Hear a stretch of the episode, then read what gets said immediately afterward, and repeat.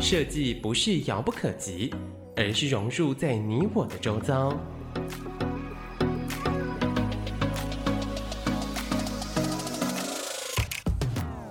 设计台湾，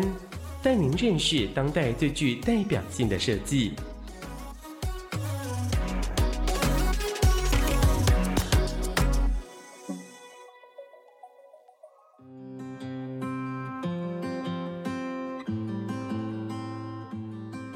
欢迎各位听众朋友来到设计台湾，每个礼拜天下午三点到四点，台北广播电台 FM 九三点一播出。我是节目主持人，台湾设计研究院张继义。呃，今天非常高兴邀请到辅仁大学织品服装学院创业院长，呃，蔡淑丽蔡院长跟大家打个招呼。嗨，大家好。好，大家应该都认识哈、哦，那也听过或者在网络上呃看到蔡院长。他是台湾时尚呃最关键的推手。那我跟大家好好介绍一下蔡院长。蔡院长是美国任色列理工学院呃科技及管理硕士及博士。那曾经在辅仁大学织品服装设计学院呃担任教授，现在兼院长、哦。那也转入学界前哈、是在贸易制造业跟航运业服务。那也曾经担任过。民生学院的院长，也担任过国际教育处的国际长，那也有在辅仁大学的欧洲联盟中心的主任，哦，那各种的呃事务的推动，呃，蔡院长都有丰富的经验。那他也担任过各种像台北哦经济发展委员会的委员，那故宫的文创。呃，行销品牌授权的委员，那院长在专长在创新跟创业的管理、策略的管理跟行销方面哈、哦。那院长有很多的著作哦，呃，国际国内的发表呃高达四十七篇哦，那也很多的得奖。那今天邀请院长来来跟大家分享，呃，一直我很好奇哦，因为呃院长有那么多的经验。那尤其最后这一段，辅仁大学织品服装设计服装的这个学院哈，呃，我上次去参观，我很讶异啊。那基本上他呃找了很多的资源，是啊，成立了台湾应该第一个哈，第一个，可能到目前也是唯一的，也是唯一嘛，对对。哦，服装的这个专业学院哈，那跟大家聊聊一下，蔡老师在这个学院里面整合了。上中下游哦，那包括上游的制品设计、中游的饰品设计、服装设计，跟下游的行销品牌创业的领域哈、哦。那跟我们聊一下您在这方面呃人才培育的一些策略。嗯，好，谢谢哈。那个呃，今天很荣幸能够来到电台，那跟大家分享一些过去呃的经验。呃，其实织品服装系，我我想每一个呃系所的成立，或是这个教育的发展哦，它会跟产业跟社会的脉动是相关联的。嗯、所以当年我们在呃去年是五十周年织品织品服装系，嗯嗯、那我们当时成立这个织品服装系的原因，是因为。呃，纺织成衣业是台湾曾经是第一大创汇，后来变第二大，变第三大，这样。当时雇佣了非常几十万的呃人，为台湾创造很大的这个这个创汇哈。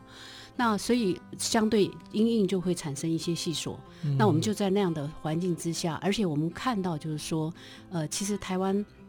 一直在做代工嘛，在做制造。那其实我们在讲品牌设计，这个其实是蛮重要的哦，嗯、所以我们当时就成立这个这个系。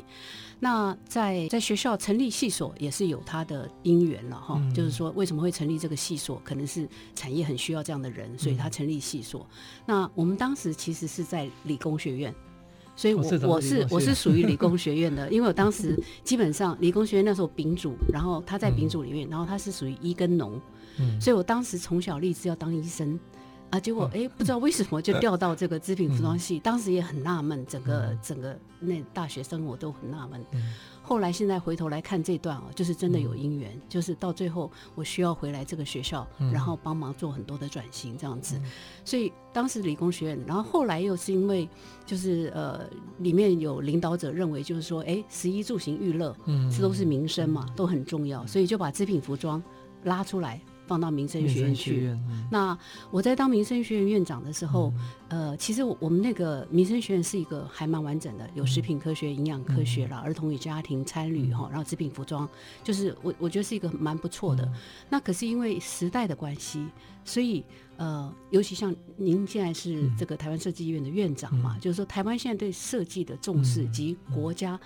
还有世界对设计的重视，嗯、所以。织品服装系在民生学院里面又跟食品科学、营养科学的属性不一样，嗯、所以也是在过去也是有一些问题，所以后来我们就讲就就跟内部的整个系所的沟通跟共识，最后两年后。那织品系就独立出来，嗯、那当然织品除了织品服装学系以外，嗯、还有博物馆研究所，嗯、就属性比较相近的哦。嗯、然后还有这个全英文的品牌与时尚的设计的学呃硕士学位学程，嗯、这三个共同组成了呃这织品服装学院，所以现在有一千多个学生这样子。哦对，那呃，我们在成立这个学院的时候，其实我们目标非常清楚，嗯、我们是以永续为核心，嗯，因为我们知道现在其实不管 SDG 啊，不管什么都在讲永续嘛。那永续其实不是说政策要永续，每个人的心中也需要永续，所以我们是以永续为核心。然后我们在讲说，我们要训练的人不再是，就是说只是。给你一个指令，一个动作。我们希望能够培育具有创新创造力的人。嗯、所以，呃，我们有非常重要的这个围绕这个永续的核心，就是我们第一个是 culture 跟 heritage，、嗯、就是文化跟资产。嗯、那这个文化跟资产哦，是呃，我相信是每、嗯、每一个国家这个能够有竞争力的来源。嗯、哦，那这个呃，所以我们把呃文化跟资产列在那个，嗯、因为将来所有的设计的元素。嗯你为什么可以跟其他国家不一样？嗯、为什么可以有竞争力？就是因为你有你自己的文化，嗯、呃，跟你自己独特的东西，呃，所以我们对这块非常重视。嗯、那我们的大学、我们的研究所都有这相关的呃研究跟课程。嗯、那第二个就是 design 跟 technology，、嗯、因为设计过去就是就是你把一个呃衣服漂漂亮亮弄出来就好了，可是现在基本上。生活形态也改变了，像尤其这一次去年 COVID-19 到现在，呃。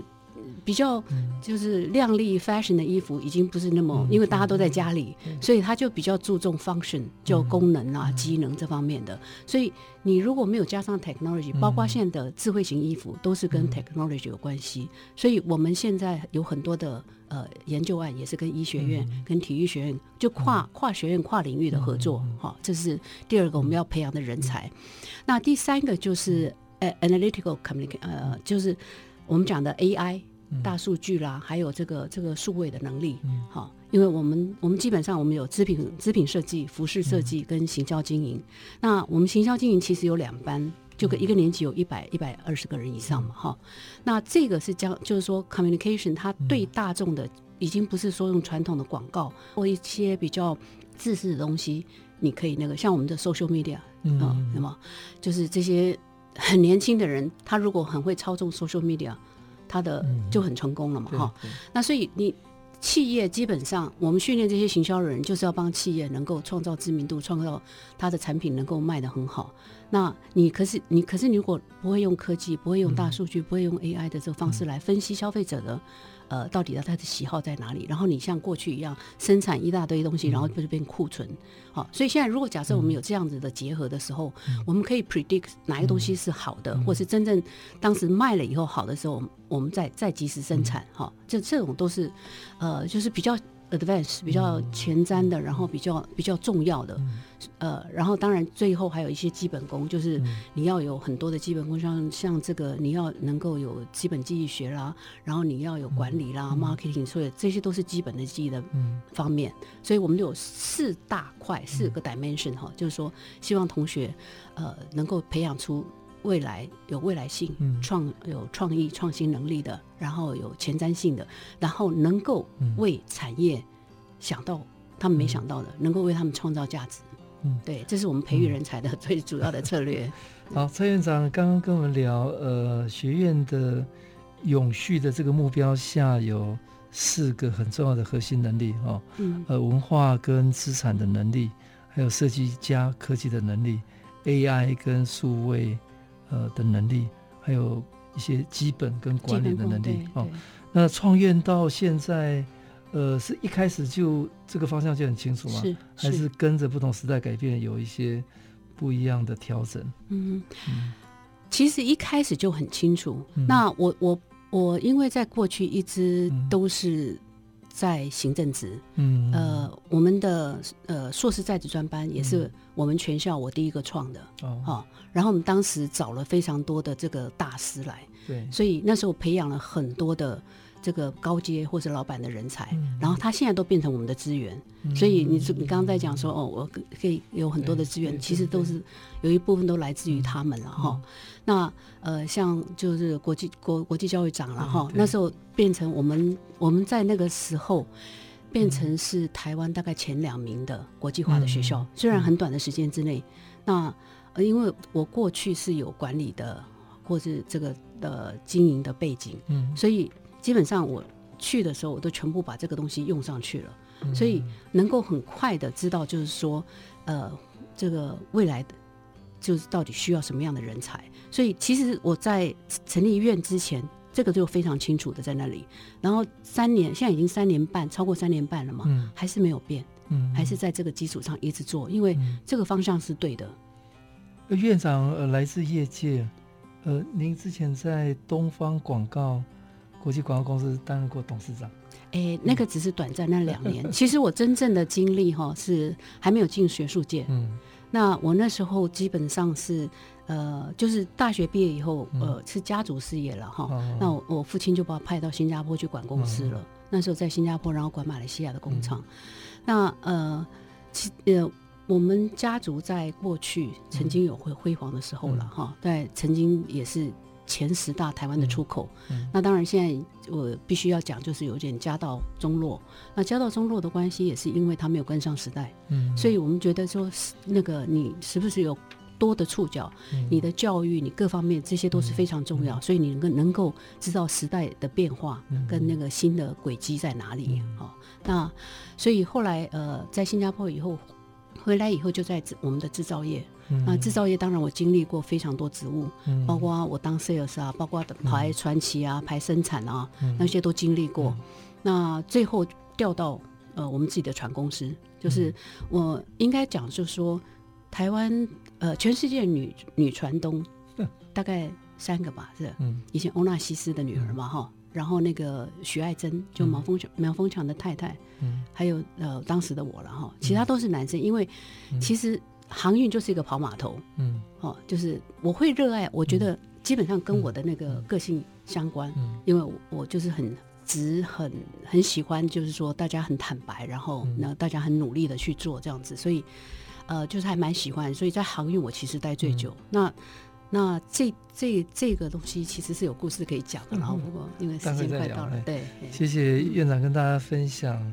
呃，辅大成立全国第一所。织品服装设计学院哈，那能够成立，应该跟院长之前的所有的经历都有关系了哈，所以才有可能整合上中下游哦。那呃，从设计、呃品牌、行销、创业各个领域哦，那为台湾培育了未来的人才。其实我们经历过十七年才通过，嗯、对，不容易。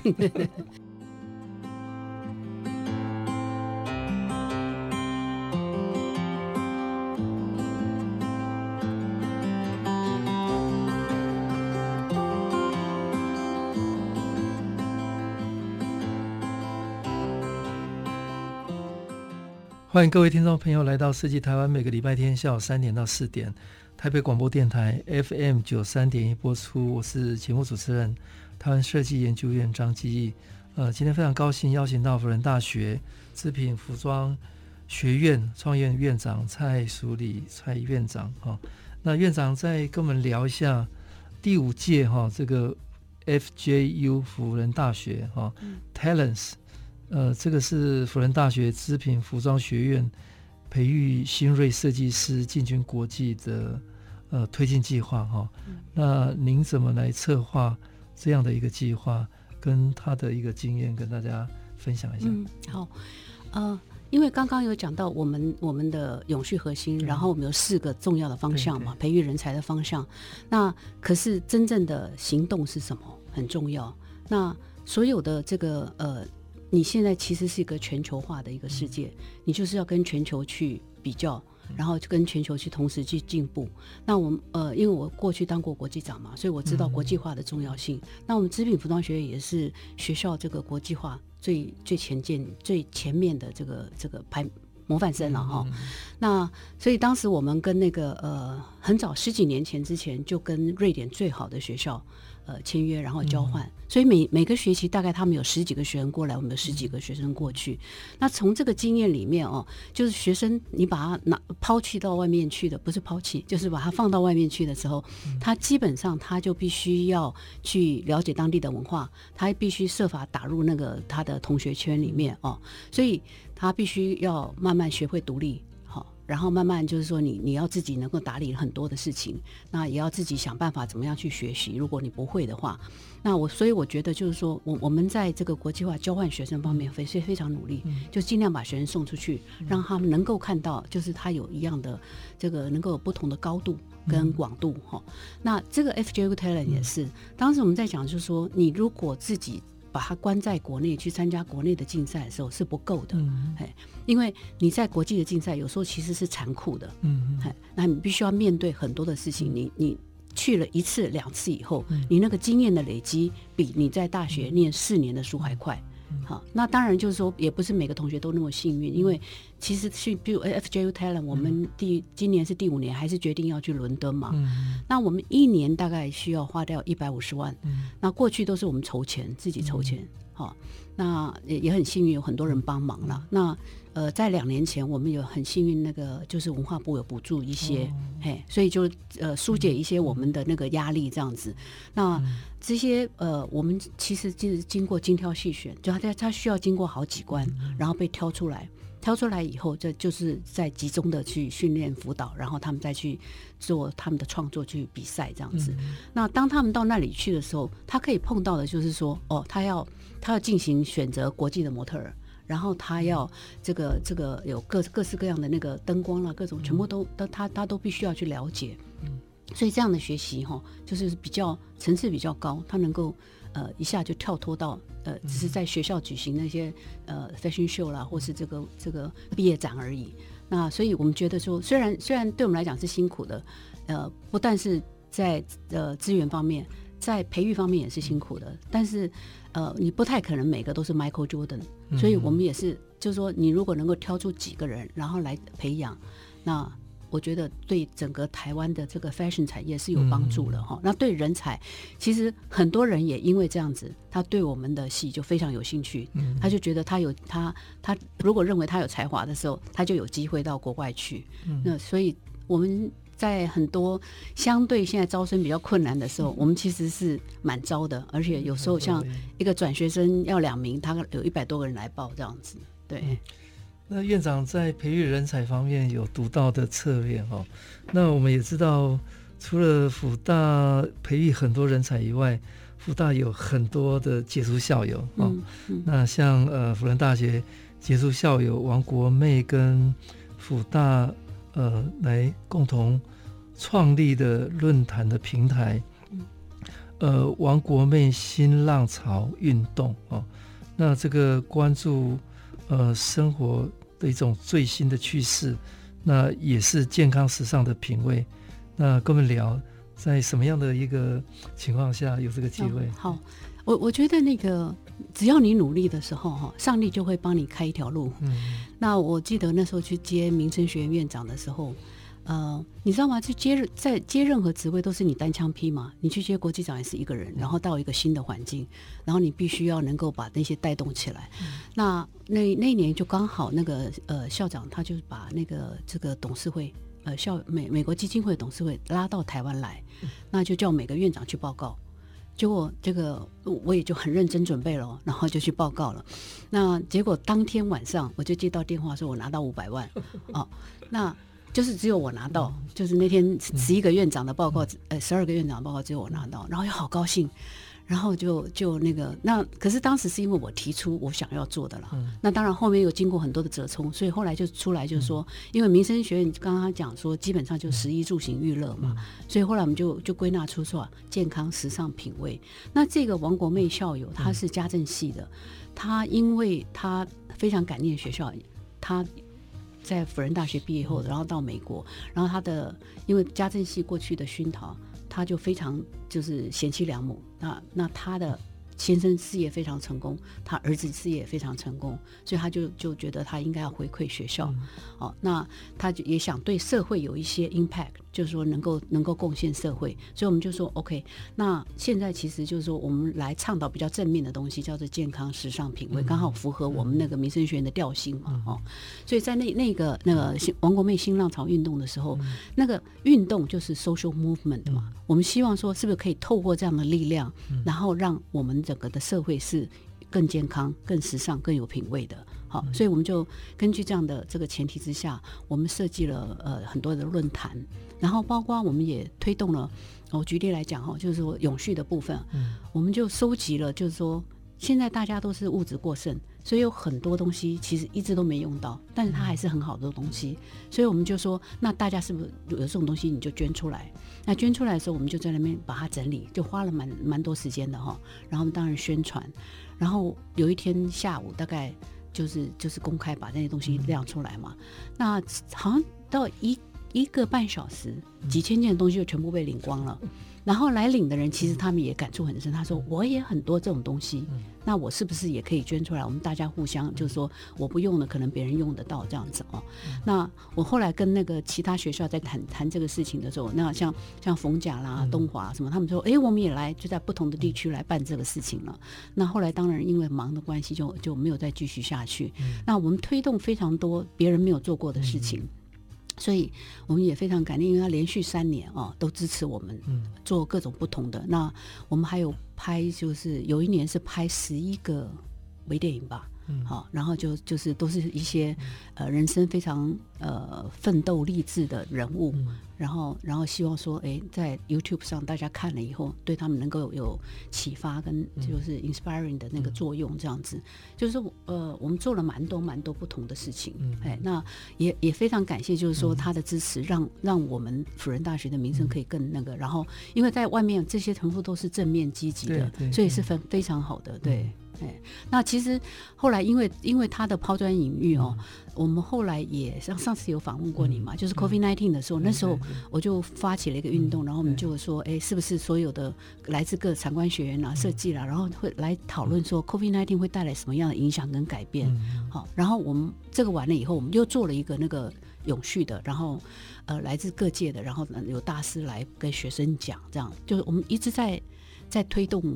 很多很多这个这个不为人知的东西了，嗯，因为我觉得高等教育基本上你就是要有一些使命，嗯、要有一些理理想，嗯、那能够潜移默化，因为很多事情没有办法那个一触可及，可是你就是一直种种子，一直种种子下去。嗯，蔡院长，我看你一直在做很开创性的事情哈。那除了刚刚谈的这个论坛以外，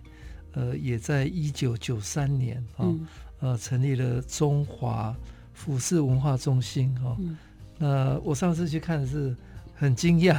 哦，藏那个收藏很完整，呃，有高达一万七百二十九件的这个这个作品哦，嗯、那包括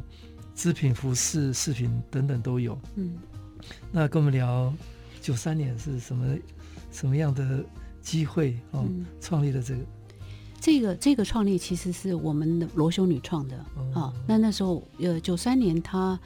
应该是在当系主任吧，我我时间我不太记得哈。那呃，就是她也是感受到就是文化的重要性。那所以她比较早起步的时候，那时候呃有些收藏其实都是比较便宜的，像像我们有很完整的那个苗族的收藏哈，那是是我当系主任的时候，那就是就是去采买的。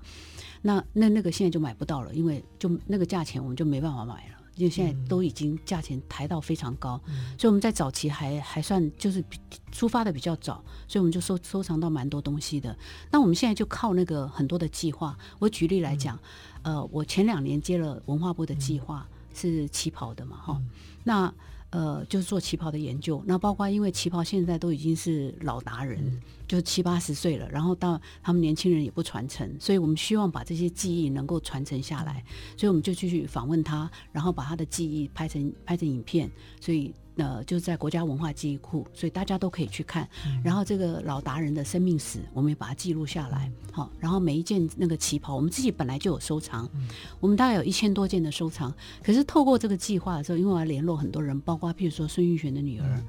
嗯、呃，在跟他联络的时候，他妈妈有七十几件，然后谈谈谈的过程就感动了他，就说：“那我全部捐给你。嗯”好，那类似这样子的话，我们就收集到非常多，呃，应该收集。这次有收集到一两千件，嗯，哎，那那像这种的话就，就就是就是没有不用采买的，只要就他愿意捐给我们的话，嗯、那当然我们就把东西很很好的保存了，因为其实。要保存这个制品也不是一个容易的事，它要恒温恒湿嘛，哈、嗯。那像在呃，我我忘掉是在几年的时候，那时候我拿了一千三百多万吧，嗯，那时候很早了，那大概十几年前，嗯、那时候我当主任的时候，嗯、我我觉得所有东西，因为现在都是关在库房里面，嗯，然后只有老师他做研究，或是有时候带老师带学生去看，那少数的参观者可以进来看，这样很可惜，因为我觉得文化其实是是它它不是这个这个零和游戏，它应该是就开放更多的时候，大家可以更多人参与，然后会有更多的创意跟创新出来。嗯、所以那时候我就做了那个数位典藏，就那时候做了大概最后只做了四千多件了，就把它数位化。那那时候理想其实还蛮大的，就是说我我就把它弄成一个圈一个链哈。那我有这个图库。然后你有不同等级的人，你来付费的时候，嗯、你就可以取到不同的东西，然后你来设计。那设计完的时候，如果假设你想要呃打版啊，或是你想要生产啊，或是中间有各个的，就是我们整个这个 value chain 的那个哈，你如果想要做的时候，嗯、那你我们来帮你，就是我们做一个媒介、嗯、来帮你找这个，然后最后来把它完成这样子。嗯、那。最后也因为经费跟时间的关系，也没有做到那一步了。嗯、我们只能做数位典藏。嗯，哎，那至少就是把向量图 metadata，那这种东西就是后来在做设计的时候，他就可以去抓那个东西来做设计。嗯，我上次去参观，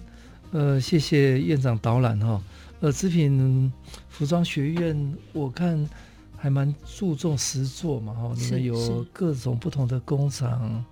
呃，各类的材料等等都有。对，那这个过程怎么样去建构起来的？哦，这个哈、哦，这个真的也是大要好多人的帮忙。有些、嗯、有些也一部分当然是学校的经费，嗯、教育部了哈。那学校给的经费，那另外一部分当然是募款的。嗯、那再再一部分是企业捐的。嗯、像你如果到那个地下室看那个圆边针织机哈，就有两台都是企业捐、嗯、捐过来，那一台都七八百万的。嗯，对。就是蛮蛮那个的，嗯、那我们有时候是就是有钱凑凑在一起就买一个那个像 Shimaseki 针针织哦，嗯、也是很贵的机器，都、嗯、可能都要三四百万一台，嗯、就是你等于是买一台 Benz 的车这样子了。嗯、那那我们就会尽量就是说，我们希望提供最好的设备给学生，嗯、让他最接触到最新的设备。嗯就不会跟那个业界是脱节的，嗯，因为我们常常讲说产学落差嘛，嗯，所以我们在这一块我们非常非常努力，就尽量写计划啦，尽量去要钱啦，这样子，对。好，谢谢院长跟大家聊从人才的培育到校友的串联，到无视文化中心跟整个学校的这个资源的整合，哈，那这个非常不容易。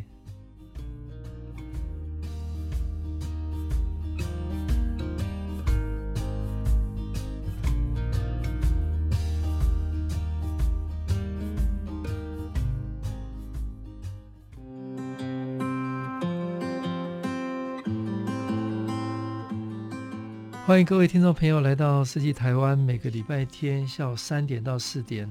台北广播电台 FM 九三点一播出。我是节目主持人，台湾设计研究院张基义。今天非常高兴邀请到辅仁大学织品服装学院创业院长蔡淑礼蔡院长跟大家呃聊台湾的时尚哈。那刚刚蔡院长谈很多的教育了哈，校友。那我想台湾对于时尚这个产业哦，呃，或者它的设计，时尚设计，那从早期到现在有哪一些转变，或者面临的什么困难？那因为文化部大大概这两年也在推时尚嘛，哈，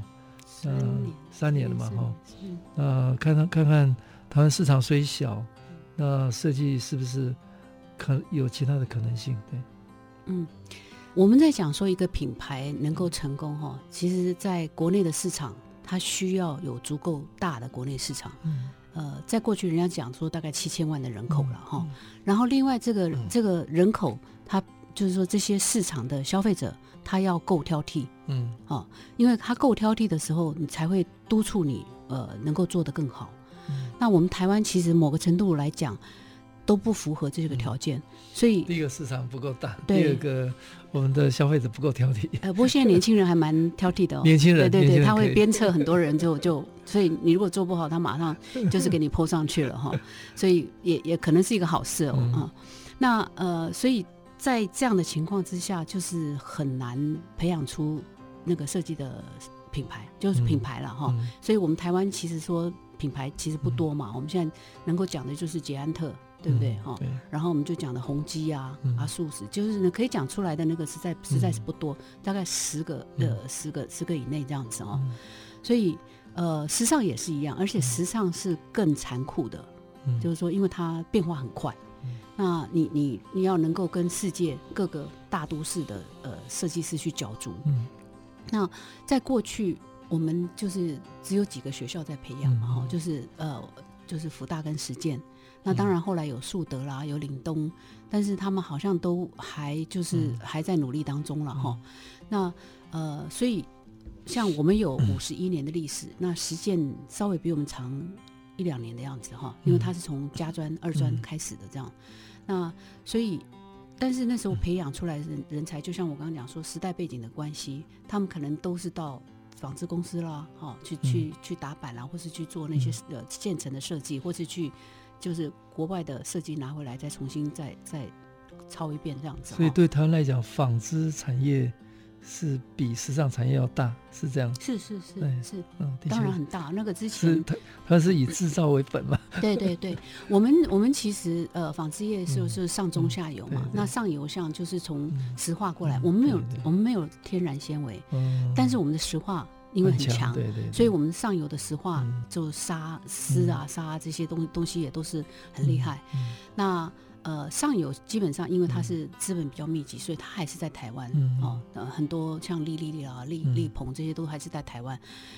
可是布成衣是最早走出去的了哈。那布台湾很强，嗯、那就是在不管在设计端哈，在或在原料端，嗯、呃，其实都有不错的表现。嗯、那尤其是现在。呃，全世界百分之七十的机能性的布料都是台湾做的哈。那因为台湾在过去长期累积这个几十年的那个制造业的能力，所以它在那个这个这个纤维上的这个这个创新跟变化，然后在这个布料上的织纹的设计都很厉害。像像我们织品服装学院的那个织品设计就是。人家讲说，呃，福大的织品服装就是织品很厉害，对。那我们有针织、梭织、印染跟毛衣嘛，哈。尤其我们的针织，那个是已经投资重本下去，有圆编针织啊，有 Shimaseki 的啦，有各式各样的机器在那个，所以那个学生就训练出来的时候，他基本上，呃，像像我举例来讲，我们学生就毕业后到越南去好了，他们的薪水是台湾的一倍，好，那。企业主爱的要死，因为上次我呃去去参访的时候，那个老板都希望说你再再多培养一些人才给我们用，因为真的是不够哦。那我们其实已经有十几个学生在在那家公司了哈、哦。那他们他们就觉得那个培养出来的学生的能力很扎实。嗯、嘿，那现在现在又加上以前就是说培养的人大概是跟那个服装会有关系的嘛，嗯、你的纺织品跟服装有关系。现在多了一个出路就是鞋子。现在所有的呃运动鞋，它它都用针织的，对对，那就是非常非常大的出出。呃，出路对学生来讲，然后，那呃，这个是在纺织成衣业。那因为那个成衣的部分是 labor intensive，劳力密集，所以当我们台湾那时候在土地涨价还有劳工涨价的时候，他们就已经移出去了，在蛮早就移出去。那我们的这个成衣的厂商也非常厉害，他们就遍布全世界。所以他就是说，像比较基本款的，他可能在非洲生产，因为非洲的人手指比较大，他们比较没办法做细的。那譬如说像越南，他们的工就可以比较细。细，或大陆的工比较细，类似像这样子哦，他们就全球布局做的非常好。那菲律宾、印尼、泰国什么全部都有。那所以他们就是，不过这次 COVID-19 就是也也是就是就是有的。一个现象就是大者恒大，嗯，所以大大厂比较不受影响，嗯、可是小的厂就是因为这这个疫情的关系有受到影响，这样子。那所以我们的成衣其实也蛮大的，因为、嗯、像那个巨阳、如虹，他们都是两百多亿的吧，对，嗯，营业额，好，那么他们全世界的员工也是好几万人，嗯，所以其实就还蛮。那台湾的成衣是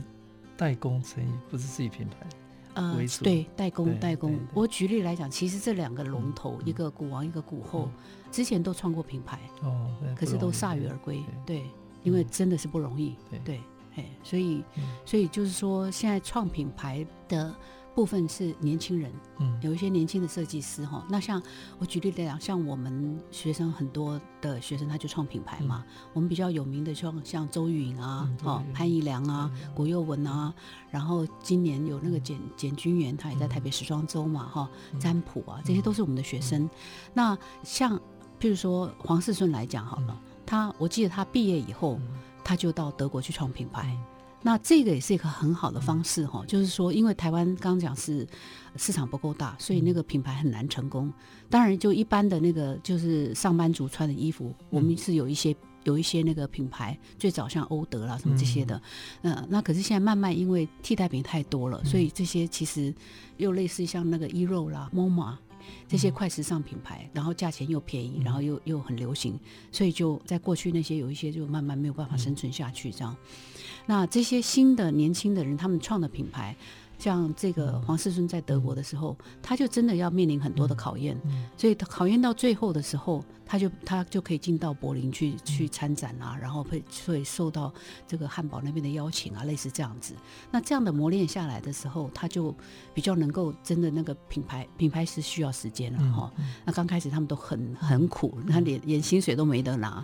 那可是如果撑得下去的时候，那到最后，那这这几年因为台呃文化部他有。台北时装周，那也帮这些年轻的设计师开辟了一个舞台，好让他们能够展现。那尤其去年因为 COVID-19，还有今年因为八月都不能来，所以他们就变成数位的转播，所以多多少少对他们的知名度，我觉得可能有一些帮助。对，那所以这个其实是多方面的哈，就是学校要很努力培养人才，然后政府的有一些政策是不是能够这个帮助这些这个设计师能够在国际能够展现。他的那个哈，那我们现在像在学校，我们也是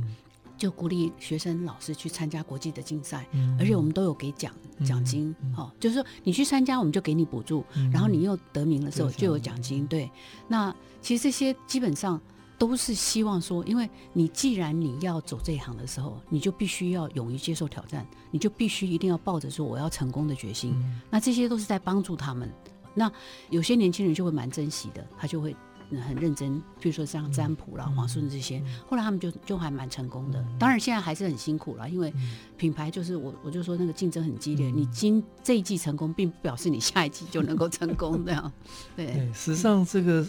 它的 cycle 很快嘛，对，因为这个科技的各种布料不断在创新，是是。那这个不比像建筑，我们建筑那个时间就很长很慢嘛，对对。那这个那么快的时间的挑战下，那你觉得台湾市场因为不大，那消费者年轻的开始挑剔了哈？嗯、那台湾以台湾来讲，台湾有什么利基在这一方面？其实你说台湾年轻挑剔哈，嗯、他的挑剔要看是什么？嗯，你我觉得挑剔要挑剔品质跟设计，嗯、这才叫挑剔。对。可是现在一般普遍的一个现象就是 CP 值，嗯、你现在不管是、嗯 Fashion，不管是餐厅，不管什么，都在讲 CP 值。哎，我觉得这是不是很好的现象？要便宜要好。对，就是我们应该要能够欣赏，能够 appreciate，就是说那个一个东西出来的，它其实你看到的只是一个结果，可是这个过程当中它的养成，然后它的奋斗，它的这方面其实是大家看不到的。那你能不能愿意去支持他？啊，这个我觉得很重要。对，所以我觉得。我们如果就是说，我们希望台湾，因为其实台其实台湾人蛮爱国的，了哈、嗯、就是你如果真的说希望台有什么台湾之光啦，能够带设计师能够成功，那你就是去买台湾设计师的衣服嘛，嗯、对不对？嗯嗯。那我好像前一阵子有听过一个调查，台湾光台湾自己的市场，嗯，呃，选择台湾的品牌比例还是偏低嘛？是哦，所以就是说。先不见得要走国际市场，嗯，那起码台湾的一般的民众，呃，能够消费台湾的品牌，嗯，这个就是。但是他这里有个困境哦，像那个就是这些年轻设计师之前也常跟我反映一个问题，嗯，因为他们的量不大，哦，所以基本上他有时候根本找不到厂商帮他做，嗯，嘿。那这是一个很大的困境，然后另外就是说他找不到，找得到的话，它的成本也高，也很高。所以你可以看到台湾的设计师的定价其实不便宜。嗯、对对对，相对就同样是那个价钱的时候，嗯、那消费者我刚刚讲说，因为当消费者重视 CP 值的时候，那就会接受挑战。嗯、那这个。有什么样的一个解法？这个可能是政府现在也是有在那个啦，他们是有什么快速打样中心啦，还有什么那个，他们也希望说能够创造一些让这些设计师能够在那边生产的地方，好像有个新的要推出来。对，哎，我我就希望说，哎，他确实能够真正做一个，以前是有这样的想法，可是到最后没有真正很完全百分百。光打样的费用就很高啊！对对对，就是说说说，是不是政府在这方面能够建构一个很完基本的、完好的这个基础给他们？对，然后这样的话才有可能，不然就是还是就是永远就是很多没有办法解决的问题，永远在那边打转。那台湾有一些在国际比较知名成功的，都是很早就出去了。应该讲是这些呃，应该只有下肢，对对对。嗯、那其他的，他们像有一些成功的，他们其实在国国内很成功，但是他并没有出去。嗯嘿，那现在年轻的都还不算。嗯、那在国际上，你有看到一些华人，嗯、那他其实不是台湾出去的，嗯、他可能就是在从小美国本土或是什么，对对对对。那时装这个事情，呃呃，有没有地域性的差别？像亚洲，有有有有。呃，因为文化的不一样，嗯、所以你基本上你的喜好是不一样。好、嗯哦，你就看像印度，就是好多色彩很缤纷这样子。对对对，然后另外体型也不一样。嗯、你不要讲台湾啊，台湾其实南到北没有多，嗯、可是南北部的跟南部的喜好就完全不一样。所以为什么你会看到同样的品牌，它在北部卖的跟南部卖的是不一样的？嗯、那更不要讲国家跟国家。嗯、所以你是不是能够呃了解那个？当地的市场其实也蛮重要的。你如果只是一个普通的、普通的成衣哈，就是卖的比较比较低的单价，那当然就不管了。可是你你如果真的是要，不管是 couture 高级定制服啦，或是你要是比较高级的，为什么那些品牌它可以做有一些经典的那个，然后大家会喜欢？那当然也是 marketing 啦，也是一直是帮你洗脑，就是说，哎，今年是这样子，然后这个是这个是高级的，这是典雅的，这是什么？这个这个都是。整套的，嗯、我们在讲说流行产业其实就是一个阴谋产业。嗯，对。好，谢谢蔡院长跟我们这一段好好聊了这个时尚产业、流行产业。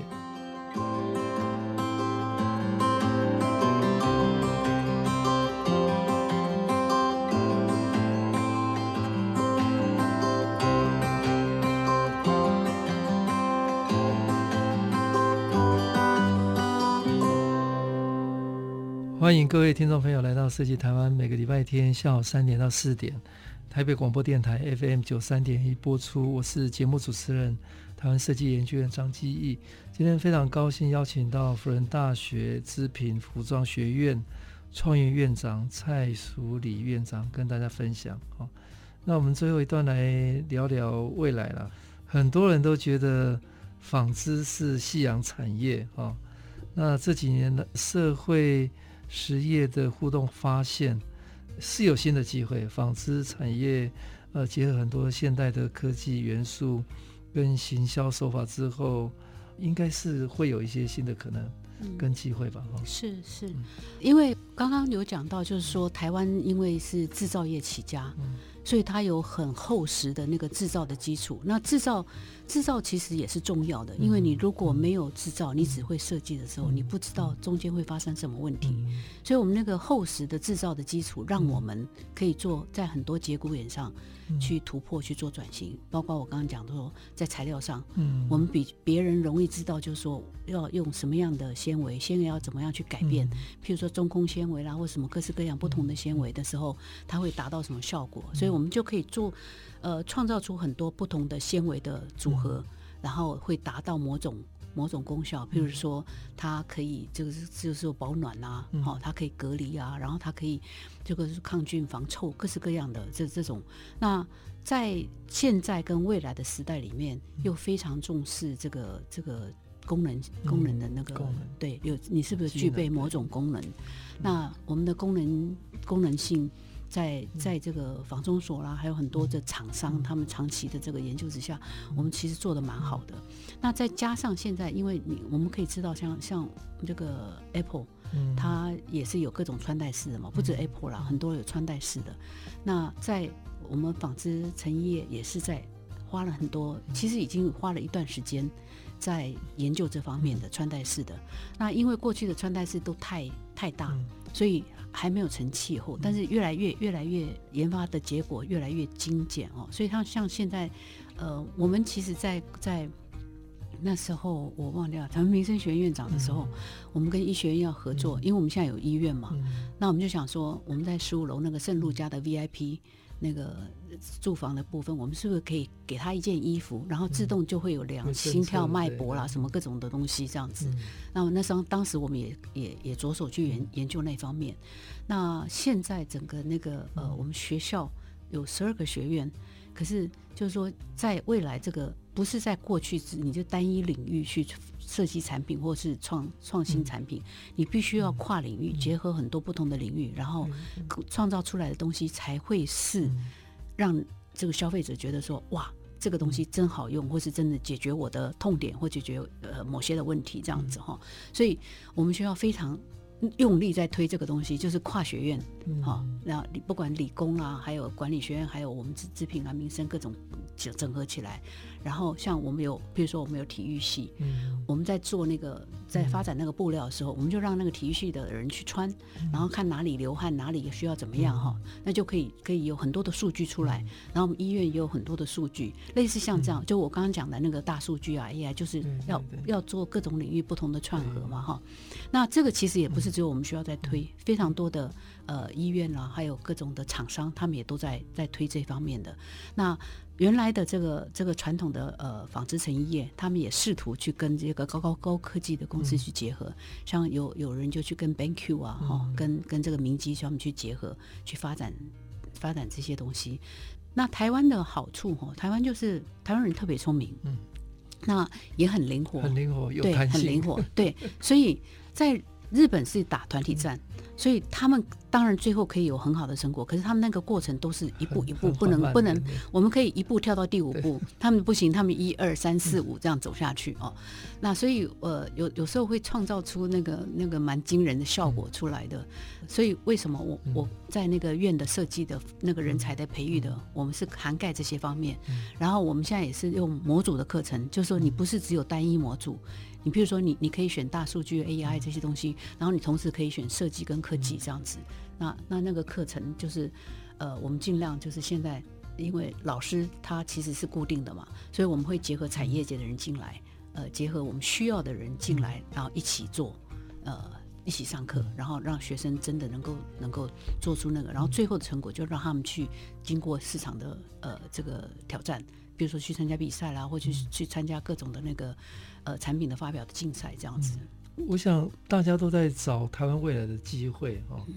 那像呃，我任教的学校交大，嗯嗯，哦，也一直在考虑未来的产业的机会在哪里。嗯，交大有很好的 IoT、ICT，是哦，所以也因为在找机会，所以才想到医疗应该是台湾的未未来的很 promise 的一个领域。台湾有好的医疗服务，嗯，但是医疗的科技好像台湾还没有好好去开发。嗯，哦，所以也因为这样的一个。前提要创造台湾未来的产业，所以交大跟阳明合校嘛。是是。那现在大家也看到，台湾以前没有汽车制造业，但是台湾的这个电子产业很强。那现在电动车的时代来了，嗯，反而看到一个全新的机会来。嗯嗯。那蔡院长觉得，在织品、在时尚，台湾市场虽然小，但是台湾是比较灵活，或者有机会比较快速跨产业合作。嗯。那未来你觉得是不是还有其他的机会？我举一个最简单的例子哦，这次那个呃防护衣跟隔离衣。就是呃，我们所谓还有口罩嘛，就是国家队这种哦，就是在在那个就是这些这些大家集合起来的时候，力量就变得很大哦。那台湾有非常多的隐形冠隐形冠军。那我举例来讲，就是我刚刚讲的那个股王股后股后，呃，还有一家没上市的公司叫做旭宽旭荣，他们的营业额其实比这两家还大。那但是因为他们很赚钱，所以他就没上市哦。你就是说那个太多隐形冠军，然后他们就是默默在那边做。那他他们其实也很灵活，因为我就是想说台湾人不但灵活，他他的那个整个那个社交层面哦，所以那个讯息很灵通。就哪哪一个东西是未来好的发展，然后他可以去结合的，他们就会去找。哦，那当然像工研院这样很多的这个政府的研究机构，他也会释放这个他们研发的成果。哦，那。现在其实有很多这个传统的纺织成业，没有纺织业了哈，他们会去找，even 不是传，不是我们这个领域的，他们也会去找纺织综合研究所，然后一起来开发。像今天下午我就打一个电话跟香草，在专门台湾做香草很厉害的，他就刚好那个仿中所人就在那儿，因为他他们要做，他是很厉害会做精油的嘛。那那个现在服装里面哦，就是说。那个，如果你只是做一个 capsule，就胶囊的话，洗一洗到最后就会没有了。那是不是在可以在纤维里面啊？怎么弄啊？哈，所以其实都都现在已经非常跨在结合这样子。那我我刚刚讲说，你将来要能够竞争的话，不是你原来单一的产业，你一定要去创造人家比较难模仿的。我们在讲就是说，那个所谓的核心能力的话，就是人家很。很难模仿，然后它是稀少的，然后就是说你的组织也能够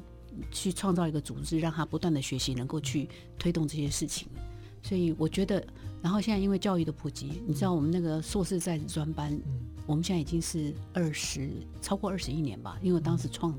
创我在学校二十一年嘛，对，所以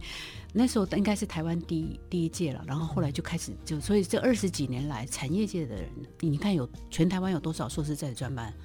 他们都在去接受更多的更好的教育，所以他们就会影响他们能够有更更新的呃想法。那更重要是他 networking，就是说他人脉网络，像他们来念书以后。他们就知道说，哎，我如果需要什么样的东西，我就去找谁找谁这样子哈。这这个都是一个很重要，所以我们也是试图在我们的硕士在专门看，除了他们当届可以串联以外，不同届是不是也可以串联在一起，让它变成一个大的那个网络，那大家都可以互相去帮忙这样子，成来成就大事。对，我同时也发现，就是跨领域合作现在变成这个新时代的基本哦。那我我上次刚好。没几个礼拜前，刚好访问潘一良。啊，OK，哦，那他说他最近做的最有趣的是以服装走到策展，嗯嗯嗯，就说用什么样的方式来来沟通理念，嗯嗯，所以包括比方说跟台电合作，他也是很兴奋，对，台电哦，或者在陶博馆这样的一个空间走秀，创造一个新的可能性。那我们也看到很多。台湾开始跨跨领域去探索这种比较未知的未来。是是。那在你的领域里面，是不是还有其他的案例？其实还蛮多的，像我们的学生，譬如说周玉颖来讲好了。你如果看到他的 fashion show，他也是非常非常创新的哈。那我们知道那个像像三 D 列印，其实昨天的新闻是讲说那个房子。是哪里？纽约吗？的房子，他就用三 D 列印盖出来，成本只有一半。那其实三 D 的衣，三 D 列印的衣服，在之前就已经在好几年前就已经做出来了哈。那所以，我我在想说，就是用用你一定要去结合各种不同的科技，然后自己先先做各种不同的试验，然后当你当你推出来的时候，你就会变成是第一唯一。然后当然后面就会有人追赶上来，可是你就一直往前跑，嗯、你知道？那那我们像我们的教育的那个培育，就是希望能够让他有这种思维，有方法让他去做，而不是让他去死背东西，嗯、或者去只是做一个技工这样子。嗯，对。我还有一位服装设计师王丽丽是。啊，汪丽玲，汪丽玲啊，她的服装都它是 LED 的，因为 LED 材料，所以那个它的风格辨识度就很高。对对对对，因为他好像长期对，因为他当时科技就出国学生对，在念书的时候就做这个，很关注。对，那这个这也那他现在我也把他邀请到我们学校上课，所以现在学生也也在做这方面的。对，那这种东西其实是互利了，嗯，因为他当然到学校，我们学校辅大还是有点距离，他他觉得是辛苦的，嗯，可是就是我说互利是第一个学生学到他的东西，然后也知名度也会更更更大嘛，哈。那另外一个就是说，因为他来上课，所以学生某个程度，他如果 fashion show 或什么的学生就帮他，对，然后他如果想要用人，他就比较有人才可以去那，因为现在其实最最重要是人才，嗯，现在就缺人才嘛，那所以。就是说我为什么很多人都还要叫学校上课，是因为人才的关系。就是有些产业界有没有，他们再辛苦、再再忙，他们也也希望跟学校结合，所以他可以看到说，哎，可以找哪些的人才过来这样。那跟学校关系好的话，那学校就会更更努力帮忙这样。好，院长跟我们聊聊，你最近在迪化街有一个很有趣的计划。嗯嗯，好。这个其实也是机缘了哈，因为这个我现在迪化街一段两百五十六号，嗯、这个原来是阿嬷的博物馆，嗯、就是我们所谓那个慰安妇的博物馆哦。他就是如果大家有看新闻的话，就五年后他他就是因为经营不下去，他熄灯了。嗯、那当时的建筑师就跟我们讲说，这个地方，对对对，吴声明他就讲说这个地方是可以的，嗯、所以。因为我本来就蛮喜欢那个地方，嗯、我就说好，我就拿下来。当时也没多想，嗯、当时其实出发点就是因为学生在跟我讲，就是台北时装周完了就完了，没有其他地方可以去。那、嗯、我说好啊，那不然你就拿一个拿一个地方作为你们的平台，嗯、你们可以做 pop up store 这样子什么的哈。那当然就是不一定照计划走了。嗯、那可是我就把那个地方拿下来，把它整个整理后，那现在就是提供艺术家啦、嗯、一个展览。暂暂时哈，因为你现在艺术家也很辛苦，尤其是那个 COVID-19，嗯，那所以就是我现在第一档是陶瓷展，第二档是那个画展哈，那都还还成绩还不错，嗯，那那我想我基本上是要 promote 美跟善。嗯好，那我觉得台湾在美跟善是还可以再用力，因为我们要创品牌嘛，我们要提高我们设计力。那这个美的部分真的就是要提升，所以我就希望说，那将来我创立呃美学教育学院，有很多课可能都是免费的，那我就希望说我在能够到最后还有被利用的价值，哎，我能够用我的就是过去所有的知识啊、经验跟人脉跟资源，能够在为这些年轻人或为这个社会创造什么样的。价值带来给他们最大的，就是说他们的需要这样子。嗯、对，好，谢谢辅大织品服装学院创意院长蔡淑丽院长，最后一段跟我们分享了他在迪化街要创一个美学学院了哈，那推广未来的下一代的美学的教育哦，我们很期待这个几百年的老街里面会有一个全新的平台。谢谢李老师。嗯